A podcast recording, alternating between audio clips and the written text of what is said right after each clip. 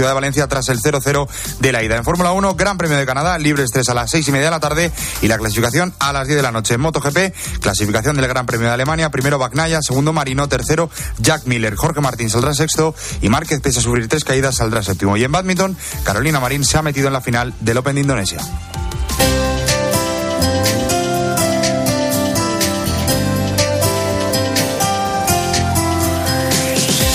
Historia de hoy en el espejo, Álvaro Real, ¿qué tal? Muy buenas tardes. Hola Iván, buenas tardes. Es la de una carta, la de un rey español a un papa y además con una petición muy especial. Sí, mira, además es A para ver. estar muy orgullosos. Es verdad que la devoción al Sagrado Corazón de Jesús podría originarse en Francia y debemos hablar de Santa Margarita María de Alacoque, pero sería aquí, sería en España donde crecería y arraigaría de manera plena. La carta la hizo Felipe V solicitando misa y oficio propio del Sagrado Corazón para sus reinos.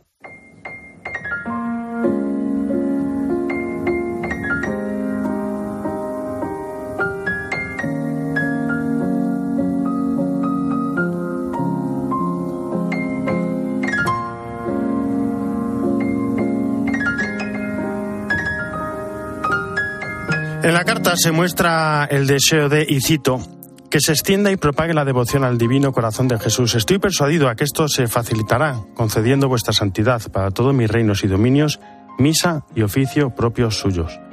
Poco después llegaría la vida y las visiones del beato Bernardo de Hoyos con su gran promesa, reinaré en España y con más veneración que en otras partes. Una promesa que hoy sigue siendo de pura actualidad, sí, porque ayer en Valladolid daba comienzo el año jubilar del corazón de Jesús. ¿Qué mejor lugar que donde tuvo lugar la gran promesa y donde se cumplen 100 años de entronización del corazón de Jesús en la torre de la catedral? Donde también están de fiesta, y hasta allí nos iremos es a Getafe, con la fiesta del Sagrado Corazón de Jesús, pero también con el Inmaculado Corazón de María que celebramos hoy. Devociones muy arraigadas por toda España y de las que hoy hablaremos en el espejo.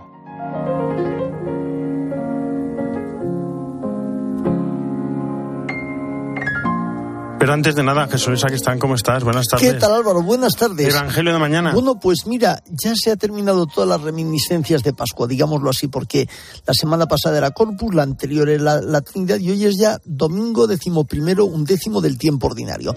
Hoy ya nos situamos en el Evangelio que toca en este día, que es propiamente el Señor que tiene compasión porque andan como ovejas sin pastor toda la multitud, toda la muchedumbre y al mismo tiempo escoge a esos doce hombres que serán los apóstoles para que estén más íntimamente con él y dice, gratis habéis recibido, gratis. Mira, Dios nos ha dado muchas cosas.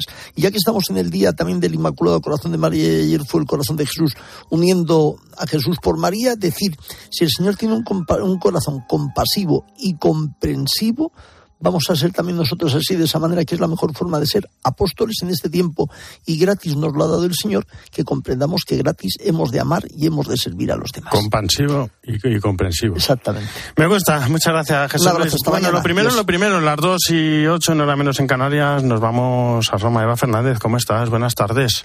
Muy buenas tardes, Álvaro. Bueno, ya hemos visto que el Papa está muy bien, de hecho le dan el alta, se va a ver a las hermanas del Instituto María Bambina reunidas para el capítulo general. La verdad es que no para, no para. Eva, ¿qué opina de, de esto el cirujano Alfieri? Bueno, pues el cirujano mm, eh, nos ha dado unas, eh, nos ha dado muchísima tranquilidad sobre todo porque eh, ha asegurado que a partir de ahora el Papa podrá hacerlo todo más fuerte y mejor que antes y, ha subrayado que no tiene ninguna preocupación por su salud porque tanto el corazón como los análisis de sangre darían envidia a muchos cincuentones, ¿no? A mí me ha impresionado saber que el Papa va bien de colesterol, ¿no? Cuando, cuando es lo te- cuando eso es dificilísimo encontrar a un ser humano que no tenga el corazón elevado, ¿no? Entonces, lo importante es lo que tú has dicho, ¿no? Que que pueda cicatrizar bien eh, el abdomen para que eh, pueda afrontar los viajes que tiene eh, dentro de nada. El primer viaje a Lisboa eh, a principios de agosto y a finales a, Mongolia. ¿no?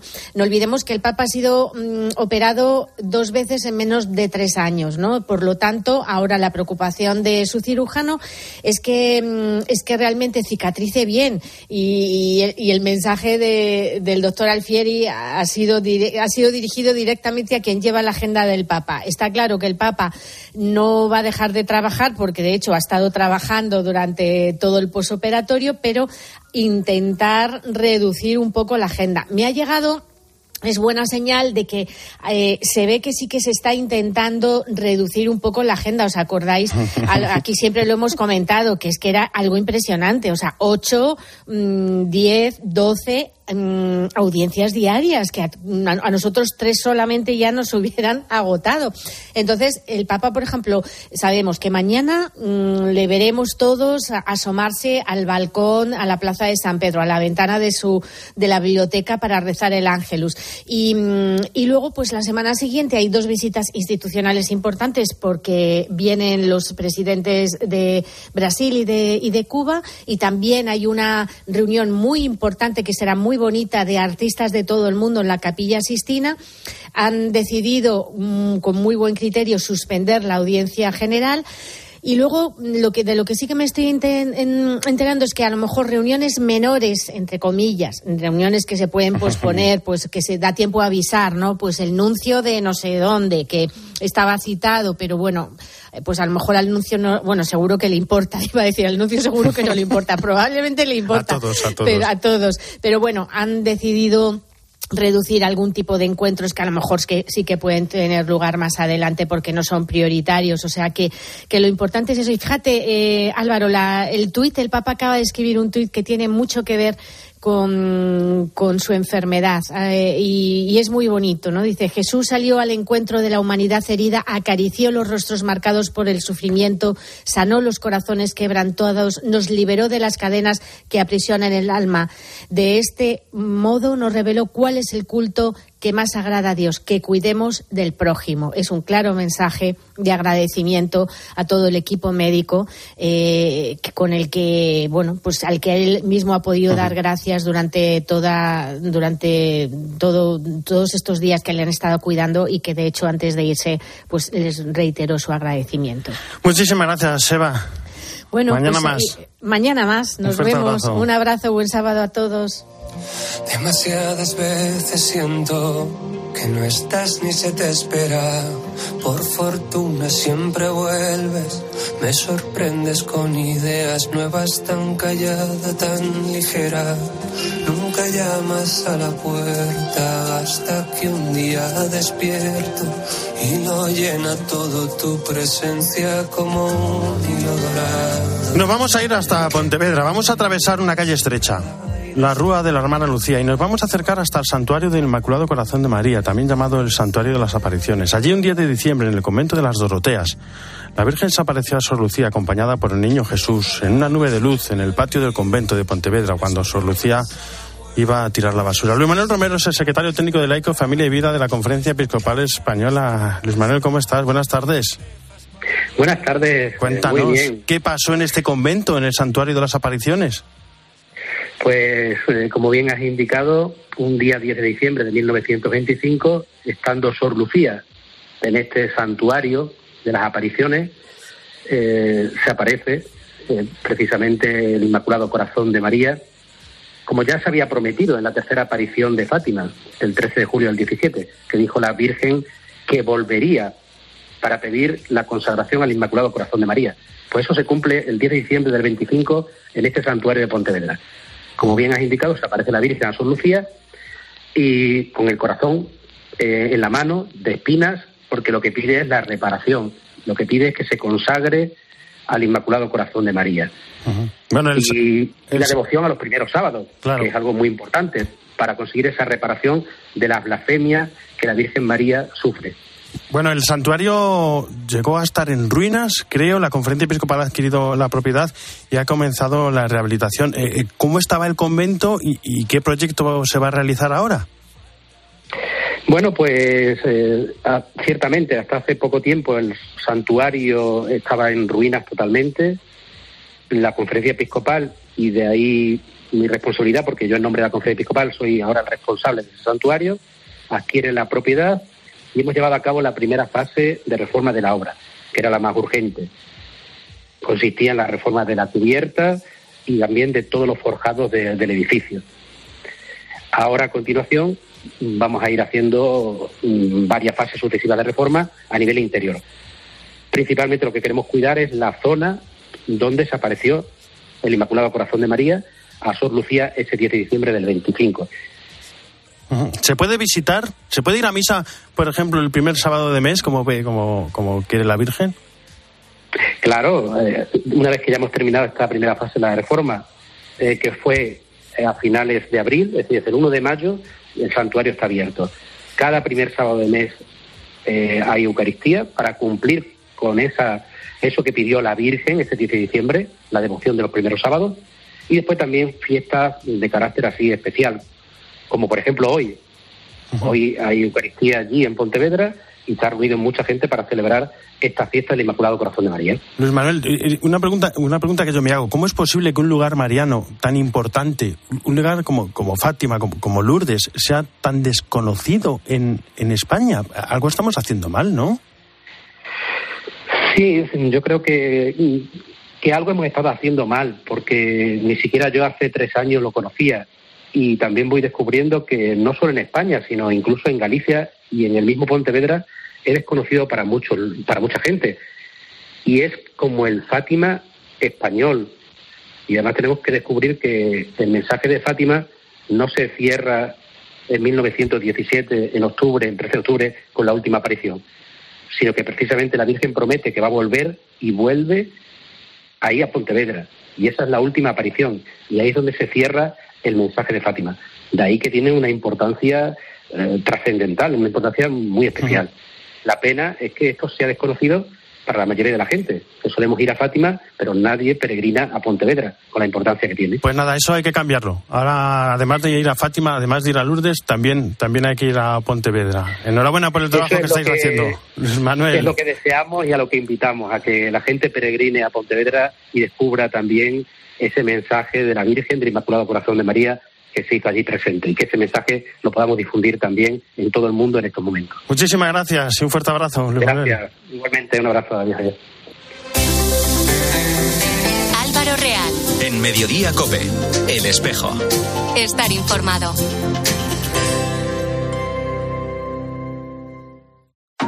¿Buscas diversión? Por favor. Hablar por un teléfono móvil durante 30 minutos a la semana estaría relacionado con un aumento del 12% de presión arterial alta. A las 10 de la mañana la tienes asegurada con Carlos Herrera en Herrera en Cope. Cuidado, ¿eh? Yo también. 30 minutos a la semana en nada. Eso no es nada, perdona. Pues, pues todos. Pues eso. Oye, pues preguntarle al del estudio. Vamos a ver, yo qué sé. Escucha Herrera en Cope. De lunes a viernes de 6 a 1 del mediodía. Con Carlos Herrera. En Mediodía Cope, El Espejo. Estar informado.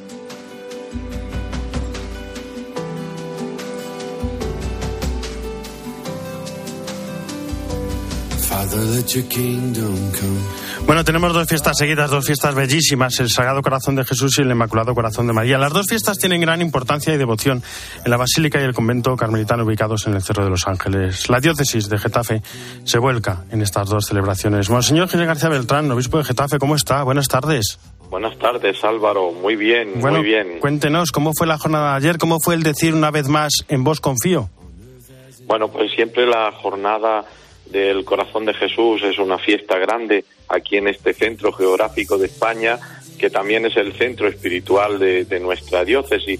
Entonces hay muchísimos peregrinos en todas las Eucaristías que hay a lo largo de, todo el día, hay una afluencia grande y tiene un momento muy especial pues en la misa de las doce y media que yo mismo presidí con el obispo auxiliar, el obispo emérito y también un obispo de Mozambique, donde celebramos la, los 25, 50 años de ordenación sacerdotal. Déjeme, déjeme, Monseñor Ginés, que, que, precisamente aprovechando esto, dé las gracias públicamente a Fernanda Agudo Maroto, Lorenzo Blasco Blasco, Francisco Javier Calavia Baldú, José Antonio Fernández Hernández, Antonio Quintana Ramírez, Vicente Rico Beltrán, Juan Carlos Romero García, José María Sáez Ortega y el padre José Antonio Iturgoyen Martínez, que cumplen 50 años, y también a Álvaro Cárdenas Cebrián, a Juan Luis Castón López, a Yago Fernández de Alarcón, a Antonio Izquierdo Sebastianes, Jorge Manuel Revuelta Cazorla, José Valentín Sese Vargas, Miguel Ángel Vilus Seguira, eh, José Ramón Velasco y el padre Gustavo Martín Mantarás, que cumplen 25 años. Monseñor Ginés, no debe ser fácil, nada fácil. Eh, esto solo se consigue porque Dios lo sostiene. Así es. Y bueno, y, y también había un sacerdote que cumplía 65 años y otro 70 años de ordenación sacerdotal. Esto solo se hace con la gracia de Dios, Álvaro, pero vamos, con la gracia de Dios día a día, ¿no?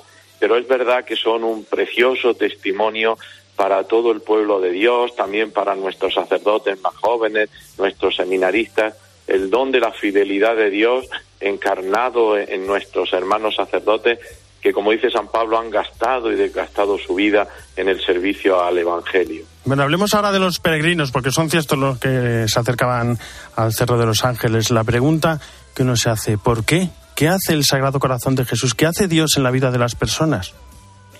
Pues mira, eh, el Sagrado Corazón yo creo que la, imagen del Cerro de los Ángeles eh, lo, expresa muy bien, ¿no?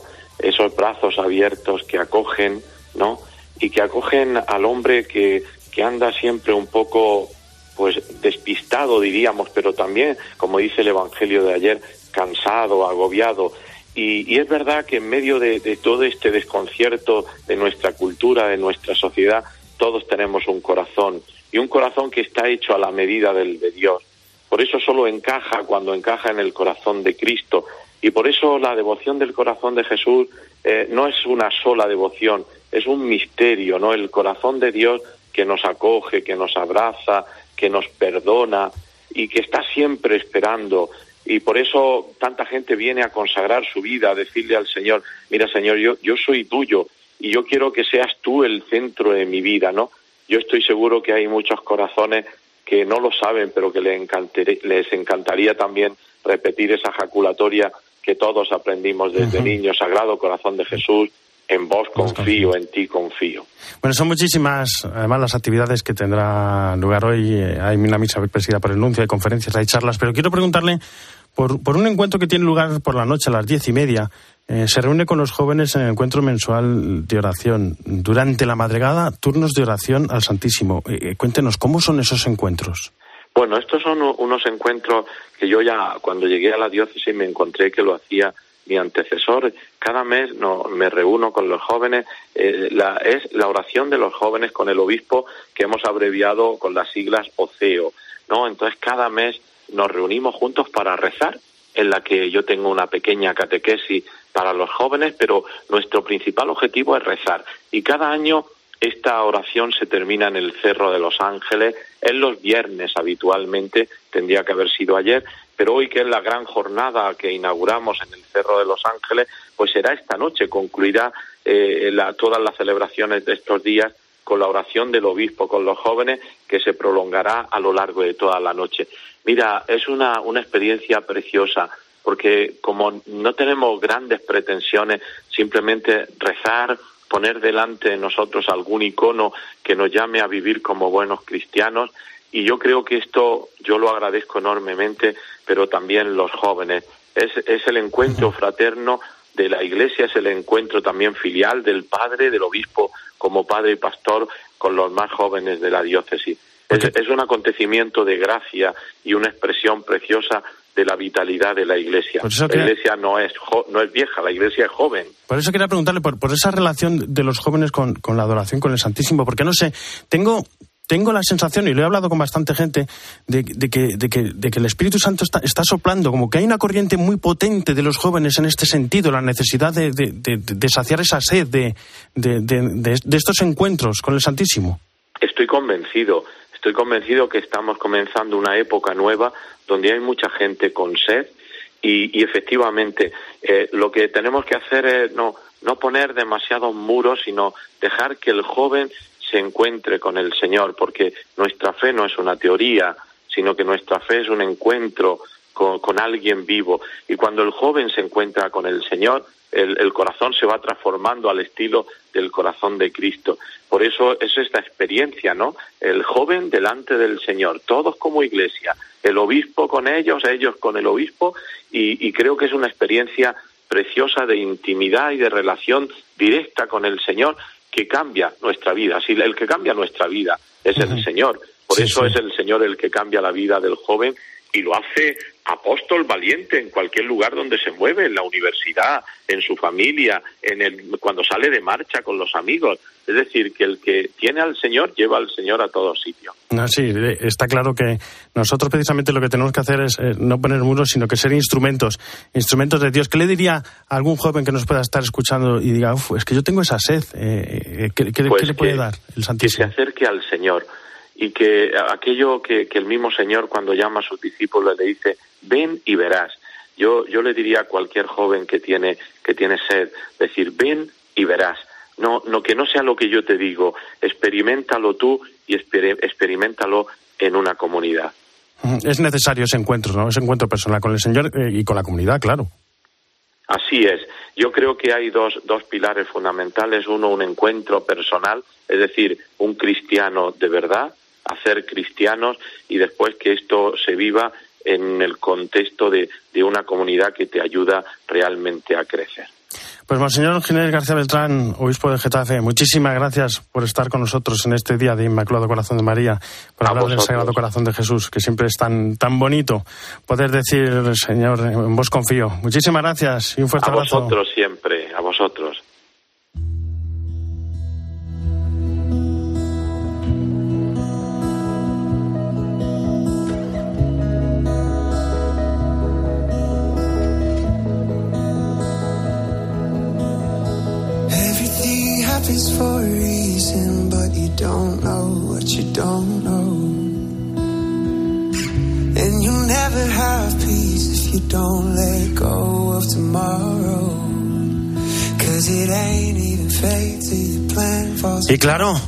Aquí no nos podíamos olvidar de la noticia de la semana. María Alcudia, ¿cómo estás? Muy buenas tardes. ¿Qué tal Álvaro? Muy buenas tardes. Esta semana el Papa nombraba a Monseñor José Cobo nuevo arzobispo de Madrid. Con él tuve la oportunidad de charlar ayer en el Espejo de Madrid.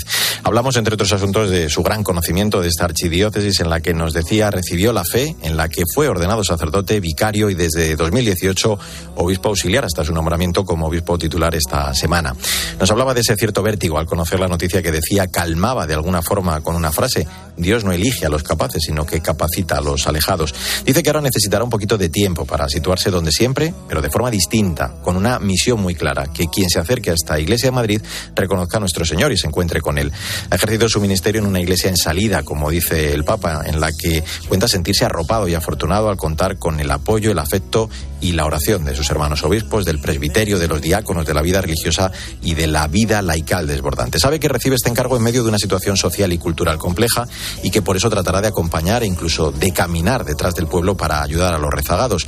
Entre sus preocupaciones y ocupaciones habrá un lugar especial para los que atraviesan por dificultades, porque tiene una especial sensibilidad para ponerse al pie de la cruz. O en palabras del Papa sabe que la Iglesia debe ser hospital de campaña. Hay mucha soledad, hay mucha gente que está con la lágrima todo el día y yo creo que la Iglesia tiene capacidad, tantos sitios de presencia y tantos sitios de misericordia. Estamos en un tiempo de, de desafío, no tenemos recetas. El Evangelio fascina y convence. Merece la pena creer en Jesucristo y merece la pena anunciar el Evangelio. También nos dejaba claro que no llega para revolucionar o hacer grandes innovaciones porque el tren está en marcha, sino a tratar de encarnar el Evangelio en esta nueva realidad. Y hablaba en concreto de tres palabras que pueden guiar, que van a ser la hoja de ruta en este inicio. Participación, comunión y misión. Ser obispo es seguir las huellas del Señor hasta dar la vida. El nuevo arzobispo electo de Madrid, que iniciará su ministerio el 8 de julio, tiene claro que se es obispo las 24 horas en la tensión de servir para que Cristo sirva a través de él. Con esa misión, como te decía, de guiar, predicar, celebrar, pero sobre todo acompañar para que la diócesis de Madrid, en la que reconoce sentirse enamorado, llegue a donde el Señor quiera. Hasta el próximo día.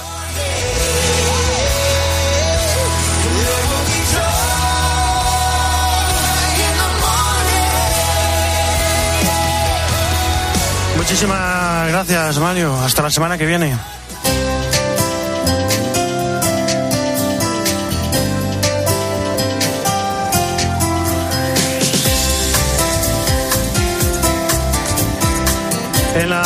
Producción Jesús está en control técnico Cinta Molina y en control central Jorge Fuente. Ya saben que el espejo no termina, sino que gira Y ahora nuestro reflejo se abre hacia la información política, social, nacional, internacional, de la mano de Iván Alonso. Iván, buenas tardes de nuevo. ¿Qué tal? Buenas tardes de nuevo, Una pregunta, A ¿tú, ver. tú me votarías para alcalde?